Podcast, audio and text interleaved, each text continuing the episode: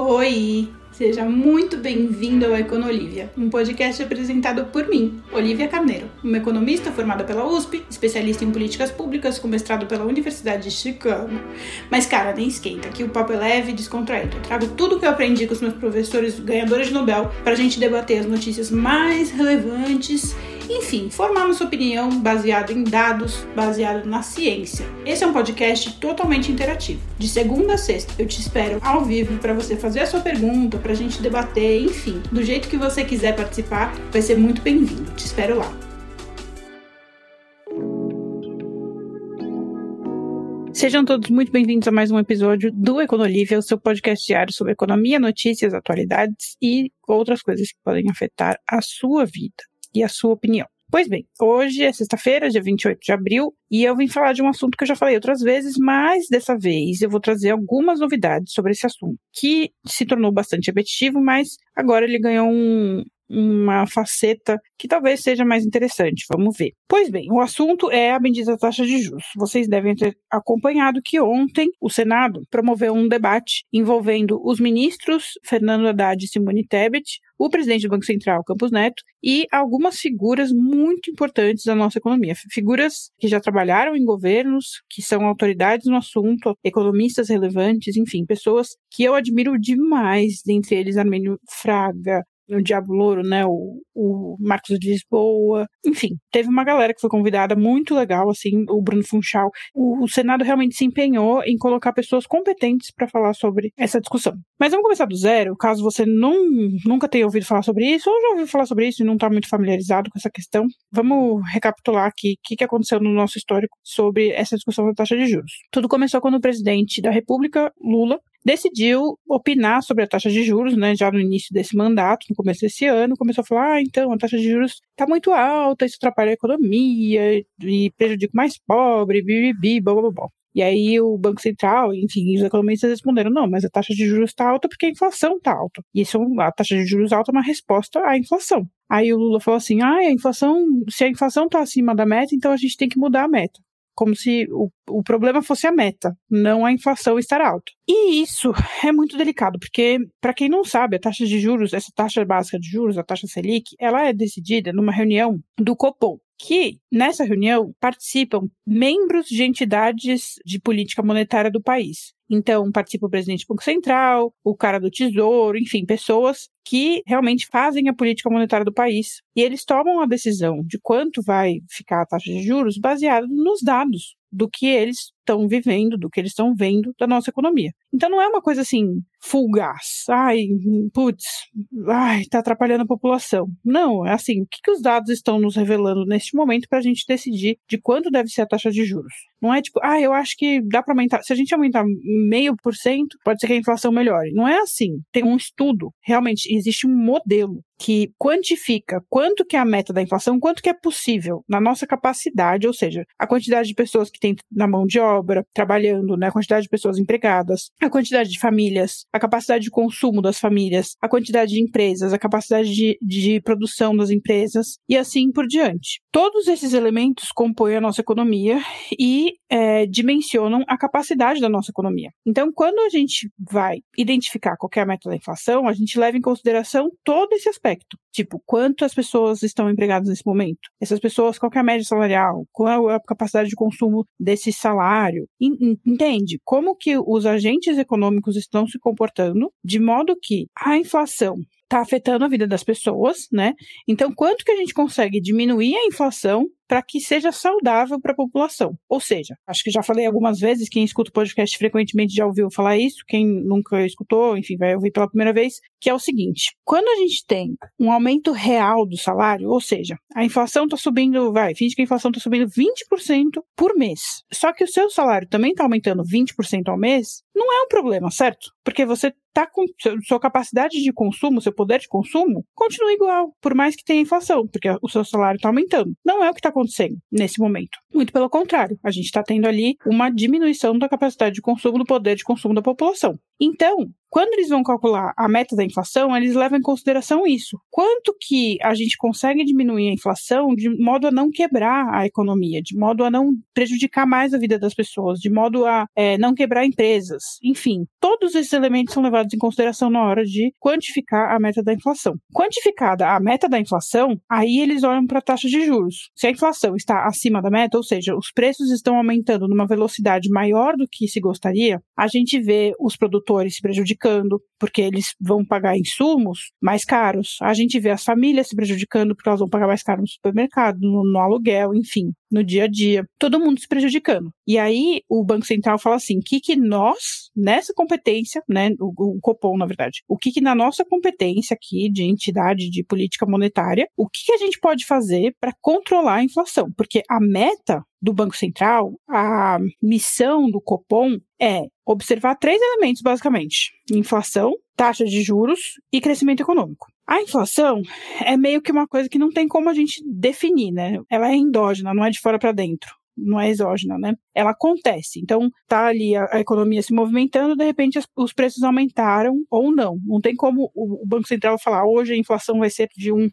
Não tem como, porque quem determina os preços são justamente os consumidores, os, os produtores. Vão falar, nossa, o Olivia falou que o consumidor determina o preço. Determina, porque o consumidor é quem fala, eu vou comprar, não vou comprar. Se o consumidor falar não vou comprar, né, o vendedor não tem para quem vender, não adianta ele colocar aquele preço. Então, quem determina é o mercado, tanto consumidor quanto produtor. Agora, o crescimento econômico também porque no fim das contas não tem como o Banco Central falar, olha, hoje a gente vai fazer o, o PIB crescer 5%. Hoje o PIB crescer, vai crescer 5%, entende? Não tem como, não é, não é uma decisão de fora. O único instrumento que eles têm para definir o, o rumo da economia nessa competência dessa entidade específica. A gente está falando do Copom especificamente, tá? Do Campus Neto, tal, do Banco Central. O que, que eles podem fazer? Eles podem falar, olha, eu consigo aumentar ou diminuir a taxa de juros. Esse é o único instrumento que eu tenho para fazer alguma coisa em relação a isso. Claro, vai ter outras entidades que individualmente podem tomar outras decisões. Então, é o Tesouro, enfim, a Casa da Moeda pode falar, olha, vou, sei lá, emitir mais moeda, tirar a moeda de circulação, emitir mais título de dívida, não emitir título, enfim, tem outros instrumentos. Mas ali naquela reunião, essencialmente, de maneira bem grosseira de falar, que claro que tem desdobramentos, mas aí a gente teria que ficar horas e horas falando disso, naquela reunião que eles têm capacidade de decidir é a taxa de juros. Então, não tem muito como a gente cobrar deles outras coisas, porque eles não têm instrumento para isso. Eles não podem definir quanto que vai ser a inflação, eles não podem definir quanto que vai ser o crescimento do PIB, eles não podem definir emprego, eles não podem definir produção. Ah, esse mês a indústria vai produzir X bilhões. Não tem como eles fazerem isso eles são um instrumento bastante limitado da nossa política econômica, da nossa política monetária. E eles tomam as decisões com base na técnica. Pois bem, quando o Lula, presidente da República, vem trazer à tona essa discussão como se ela fosse uma coisa política, de maneira é, populista, de falar, olha, a gente tem que baixar a inflação na marra porque está prejudicando a população, ele está ignorando tudo isso que eu expliquei para vocês. E ele está incitando uma população que não entende isso que eu expliquei para vocês a se revoltar contra uma entidade que tem um poder extremamente limitado e definido. Não é todo mundo vai trabalhar ao mesmo tempo para tudo com igualdade. Essa que é a graça da nossa sociedade, essa é a graça do capitalismo, da democracia, da liberdade. Porque enquanto o Banco Central está ali olhando para taxa de inflação, taxa de juros, crescimento econômico, está olhando ali, olha quanto de moeda que tem circulando nessa economia, quanto que de fato tá, é, as pessoas estão consumindo, está olhando para esses elementos, o Ministério da Economia está olhando para outros, está olhando qual é a política que a gente consegue fazer nesse momento em relação aos impostos, como que isso vai afetar a vida da população, como que isso vai aumentar a, ou diminuir a inflação, como que a inflação afeta a minha arrecadação de impostos, porque vocês sabem que os impostos, quando tem inflação, os impostos aumentam, né? Porque os impostos são geralmente percentuais do que as pessoas consomem. Se as pessoas consumiram mais em dinheiro, né, percentualmente o imposto vai, a arrecadação vai aumentar. Então, tudo isso entra na conta do que o Ministério está ali observando para tomar suas decisões. Mas não é competência do Ministério decidir a taxa de juros, porque isso é competência do Banco Central, do, do Copom. O Ministério pode decidir, ou sugerir né, para o Senado e para o Congresso aprovarem os impostos, pode definir as políticas de incentivos, políticas de várias coisas, de crédito e várias outras coisas. Então a gente está falando aqui de entidades diferentes, e aí a gente, né, vamos lembrar, o Ministério da Economia é parte do governo. O governo foi eleito ali nas urnas, né? A gente elegeu o Lula como país, e o Lula escolheu né, já tinha avisado quando ele estava sendo eleito, e ele escolheu o Haddad para ser ministro. Então, foi um, uma decisão de governo feita democraticamente pelo povo. O povo elegeu essa galera porque queria o projeto de governo deles. O Banco Central, não. O Banco Central é uma política de Estado. O Banco Central ele é independente do governo. Tanto é que o Campos Neto foi nomeado pelo Bolsonaro e ele continua sendo presidente do Banco Central, mesmo tendo mudado de presidente. E aí o Lula vai escolher outro, né, no meio do, do caminho, ele vai escolher outro presidente do Banco Central que vai continuar, mesmo se depois a gente trocar de presidente. Na próxima eleição a gente troca para, sei lá, por Felipe Dávila. Vai continuar sendo o, o presidente do Banco Central que o Lula escolheu. E isso é um mecanismo feito de propósito, porque a gente quer que o Banco Central tome decisões independentemente de quem estiver no governo, porque o objetivo do Banco Central nem sempre vai estar alinhado com o objetivo do governo, porque o objetivo do Banco Central é cuidar desses três fatores que eu falei: PIB, inflação, PIB no sentido de crescimento econômico, inflação né, na alteração dos preços e taxa de juros. O Banco Central, enfim, tem outras competências. Eu estou falando ali resumidamente o que o Copom faz e, e enfim, bem de maneira resumida que o, o que o Banco Central está fazendo, né? Então, quando a gente vê essa discussão sendo conduzida pelo presidente da República, incitando várias pessoas a terem opiniões diversas, a gente está com um problema. Hoje mesmo estava lendo aqui um, nas mensagens do meu Instagram e tem um cara que falou assim: eu perguntei ontem, né, se as pessoas é, concordavam com a opinião do Lula de que tem que diminuir a taxa de juros na marra tal. E aí um cara falou assim, ah, eu não concordo que tem que ser na marra, eu concordo de acordo com, com o que falou o economista XYZ, que, que me convenceram de que tem margem para diminuir a taxa de juros. Aí eu falei, tá, e conta mais, né? Me explica do que, você está falando. Só que ele não sabe montar o argumento. Por quê? Porque ele não é técnico nessa área. E não era para ele ser, não é para ele ser, entendeu? Você não tem que ter opinião sobre tudo. É a mesma coisa que eu queria falar pro médico se ele deve ou não aumentar a dosagem do remédio de uma pessoa internada. Eu não sou técnica nesse assunto, eu não sei desse assunto. E tá tudo bem, eu não tenho que ter uma opinião sobre isso. Tem uns médicos ali que são competentes para isso. Aí vai ter um médico que vai, vai dar a justificativa A, o outro vai dar justificativa B, eu não tenho que escolher. Eu não tenho obrigação de escolher. Você pode escolher, claro. Você tem toda a liberdade aí de falar, ah, eu concordo com o médico A, mesmo você sendo um leigo, eu, no meu caso, né, sendo uma leiga no assunto. Posso mas eu não preciso. Então, tem que tomar um pouco de cuidado. E aí, quando você vai emitir sua opinião, você pode falar, ah, eu concordo com o que o economista X falou. Tá, mas você entendeu o que ele falou de fato? Você entendeu o que o contrafactual, que os outros economistas falaram também? Você entendeu completamente essa discussão, a ponto de poder emitir uma opinião e defender essa opinião? Esse é o assunto delicado. Eu, Olivia, sou economista, sou técnica especializada nesse assunto. Eu não tenho uma opinião sobre qual deve ser a taxa de juros. Sabe por que eu não tenho uma opinião? Porque eu não vivo essa realidade de analisar a inflação de analisar quanto que os preços estão subindo, qual a capacidade produtiva e todos esses elementos que eu expliquei para vocês, de estrutura da nossa economia. Então, eu, Olivia, não tenho opinião. O que eu tenho opinião é sobre o mecanismo geral. O que eu consigo olhar ali são os dados gerais e falar, olha, nesse momento, eu, Olivia, com poucos, as poucas informações que tenho e a capacidade técnica que eu tenho, eu não vejo elementos que me convençam de que a gente está em condições de baixar a taxa de juros. Mas, se algum economista técnico é, que trabalha com isso tal fala que tem, eu não vou ficar discutindo com ele. Eu vou falar, bom, pode ser que você tenha razão. O que eu posso discutir com competência técnica e com segurança é de que o que o Lula quer consertar no país não é a taxa de juros, é a estrutura de uma economia. E aí que entra o elemento novo que eu falei para vocês dessa discussão que deu uma graça nova, né? Porque ontem teve esse evento no Senado e vários economistas foram convidados para conversar e até mesmo os poucos, eu acho que teve um só que defendeu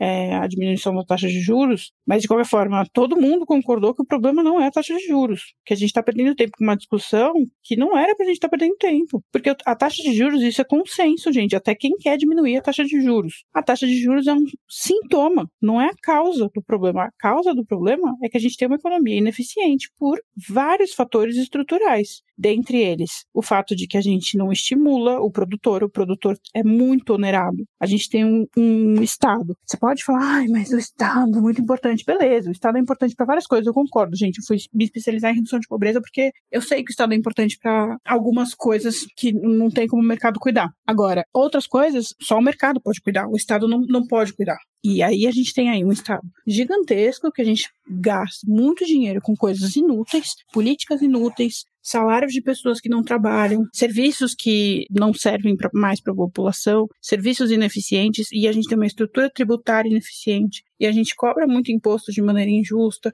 Enfim, todas aquelas coisas que a gente já sabe que funcionam muito mal na nossa economia e que em outro momento o Lula viu essas coisas serem minimizadas porque a gente estava no meio do crescimento. Mas é aquilo que eu falo, eu insisto nessa tecla toda vez que alguém vem com papo de desenvolvimentismo, esse papinho do Ciro Gomes, não sei o que lá. Não, porque tem que aproveitar para fazer o crescimento, desenvolvimentismo, indústria interna e tal. Isso não resolve o problema. Essas são medidas temporárias. Assim como o crescimento da economia no período do Lula, é ótimo, tá? Não tô criticando o fato dele ter aproveitado essa onda, não, mas não era uma mudança estrutural. Era uma mudança momentânea, temporária. Assim como a taxa de juros é uma questão temporária. A taxa de juros, ela está falando ali, naquele momento, naquele mês, naquele, naquela semana, a taxa de juros vai ser essa. Se o mercado permitir, né? mas isso é outra discussão. Porque, a, a, não sei se vocês entendem isso, mas o cupom decide a meta da taxa básica de juros. Quem decide de fato qual é a taxa básica de juros é o mercado. Porque o Copom não tem como obrigar, né, as pessoas a comprarem títulos a determinado preço. Se a pessoa não tiver interesse, ela não vai comprar. Então, o Copom sugere, olha, eu quero vender esse título a esse preço. Você está afim de comprar? Se as pessoas tiverem afim de comprar, beleza. Aquela meta foi atingida. Se as pessoas falarem não, ele vai ter que mudar o preço, até encontrar o equilíbrio ali de que tenha pessoas interessadas em comprar. É a mesma coisa que a Olivia virar e falar assim, ah, quero vender um curso por 10 milhões de reais. Se eu não tiver ninguém interessado em comprar o meu curso por 10 milhões de reais, eu não vou vender o curso, certo? Esse preço não, não vai acontecer, ele não vai se concretizar. Essa seria a minha meta da venda do, meu, do preço do meu curso. Mas ele não vai se concretizar se não tiver pelo menos uma pessoa interessada em pagar esse preço. É a mesma coisa em relação à taxa de juros. A taxa de juros é o preço da dívida. Então, quando o governo coloca ali essa meta, tem que ter, o mercado tem que estar interessado. Enfim, é uma meta.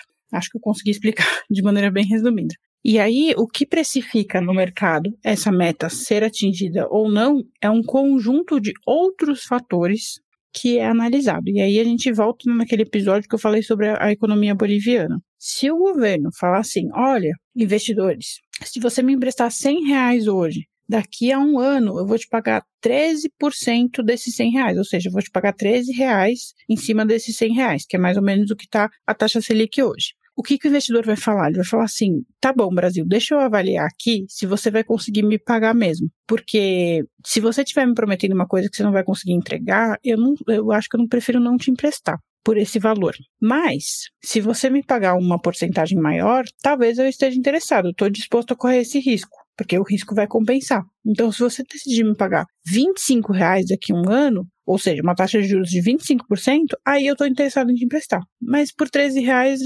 sinceramente, eu, não, eu acho que você não vai pagar, você tem muita dívida, você tem uma arrecadação de impostos fraca, você gasta muito dinheiro e para mim não vale a pena. E aí que entra o Haddad. É isso que o Haddad pode fazer para diminuir a taxa de juros. Fazer o arcabouço fiscal ou medidas propostas né, que provem que o governo tem um compromisso de conseguir pagar suas contas, arrecadar um tanto e pagar, né, ter gastos que correspondem a esse tanto que ele consegue arrecadar. Esse é o papel do Haddad. E ele tá, tem que fazer isso mesmo. Não, não que eu concorde com a proposta do, do arcabouço, mas é que ele está fazendo o trabalho dele. Eu concordando ou discordando, esse é o trabalho dele. O trabalho dele não é decidir a taxa de juros. O trabalho dele é fazer esse tipo de coisa que vai afetar a taxa de juros, entendeu? Agora, se a gente pegar, por exemplo, a Argentina, vocês viram que a Argentina definiu ontem a taxa de juros em 91%?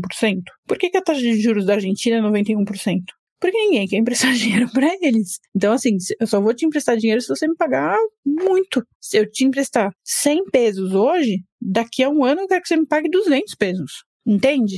É isso que essa que é a dinâmica. Não é uma decisão assim, putz, nossa, como o Banco Central é maldoso, ele tá ali dando dinheiro para os bancos. Não, é uma decisão do tipo, cara, qual é a sua capacidade de, de fato, honrar com a sua dívida? E isso acontece, gente, em todas, em todas as esferas. Na sua vida pessoal, você não empresta dinheiro, a menos que você tenha dinheiro sobrando e realmente uma, uma relação pessoal muito, muito afetiva que substitui a relação financeira. Mas você não vai emprestar dinheiro para uma pessoa que você sabe que não vai pagar a conta, que não vai pagar a dívida, certo? Se você for emprestar, vai ser porque você ama essa pessoa, não porque você está investindo nesse dinheiro, você quer ver esse dinheiro de volta. Não é racional isso. Então a discussão, ela vai muito além de simplesmente esse populismo de falar, ah, tá prejudicando os mais pobres. Tá, prejudica muito menos os mais pobres se cobrar menos impostos, se fizer um, uma proposta de, de gastos que faz sentido, que permite baixar a taxa de juros, como é o que o, o Haddad está tentando fazer, o Haddad está mostrando que ele está entendendo o que está acontecendo.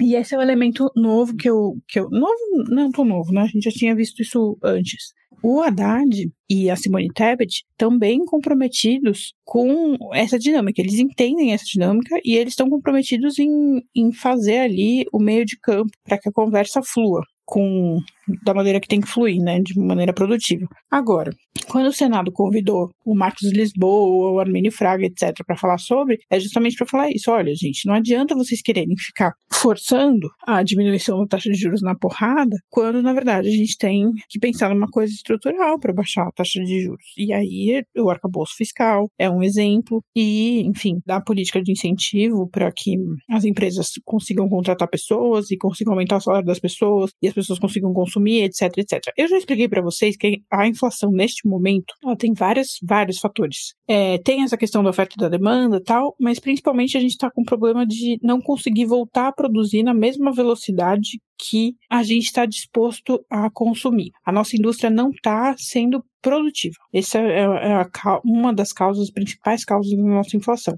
A indústria não consegue produzir na sua capacidade, aí o custo fica mais caro, porque ela precisa investir mais para conseguir atingir a capacidade que, enfim, atende o mercado e ainda assim não consegue atender o mercado, por isso que os preços ficam mais altos. E a gente tem um problema estrutural ali, um problema microeconômico, não é um problema macroeconômico. E a gente tem que olhar para isso. Então, quando o Senado convida esses economistas para falarem isso para o governo, fala assim: olha, a gente até tem um problema monetário aí, mas a gente não vai resolver isso na política monetária, a gente vai resolver isso na microeconomia. E aí, no, no limite, assim, o que a gente está fazendo é chegar no que Milton Friedman falava: não adianta a gente ficar aqui discutindo política monetária como se a economia fosse só isso. A economia é microeconômica. No limite, a macroeconomia é o efeito da microeconomia. Então, a gente tem que olhar para micro para chegar no macro. E olhar para micro é olhar para isso, olhar para as empresas, olhar para o desemprego, olhar para as pessoas, para a qualidade de vida das pessoas, para a capacidade de produção das pessoas, para a escolaridade das pessoas,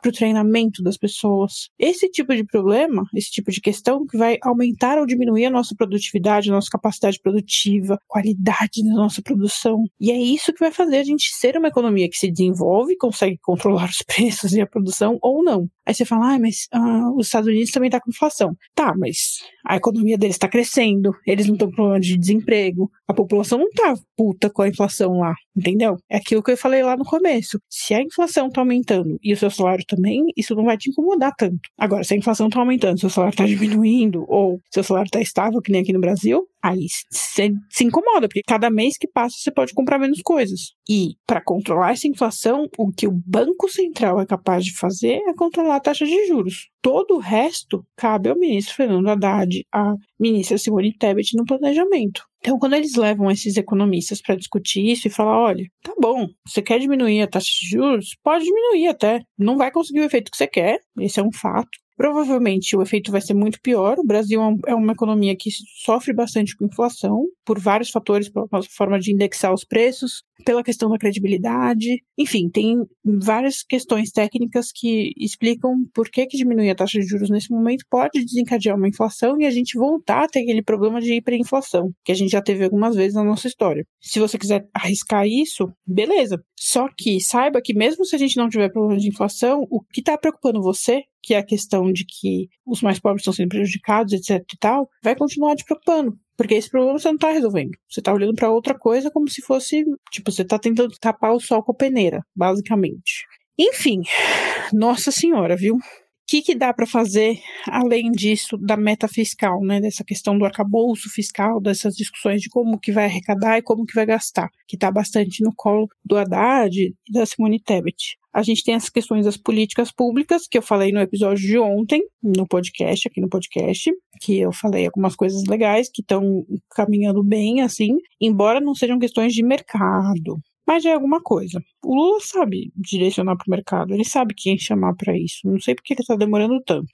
Mas enfim, tem essa questão do mercado, essa questão de planejamento e tem também a questão do crédito. Isso eu já falei outras vezes para vocês não precisa do Banco Central, a gente nunca precisou e nunca vai precisar do Banco Central para definir políticas de crédito que beneficiem o produtor e a população. Inclusive, durante os governos Lula 1 e 2, tivemos muitas políticas de crédito que não foram decisões relacionadas à taxa de juros. Inclusive, quando a gente tinha taxa de juros alta também lá no passado, a gente tinha políticas de crédito muito benevolentes, favoráveis para a população. Então, se você está querendo falar sobre o crédito, a população, a população não consegue contrair crédito, cara, não é diminuindo a taxa de juros.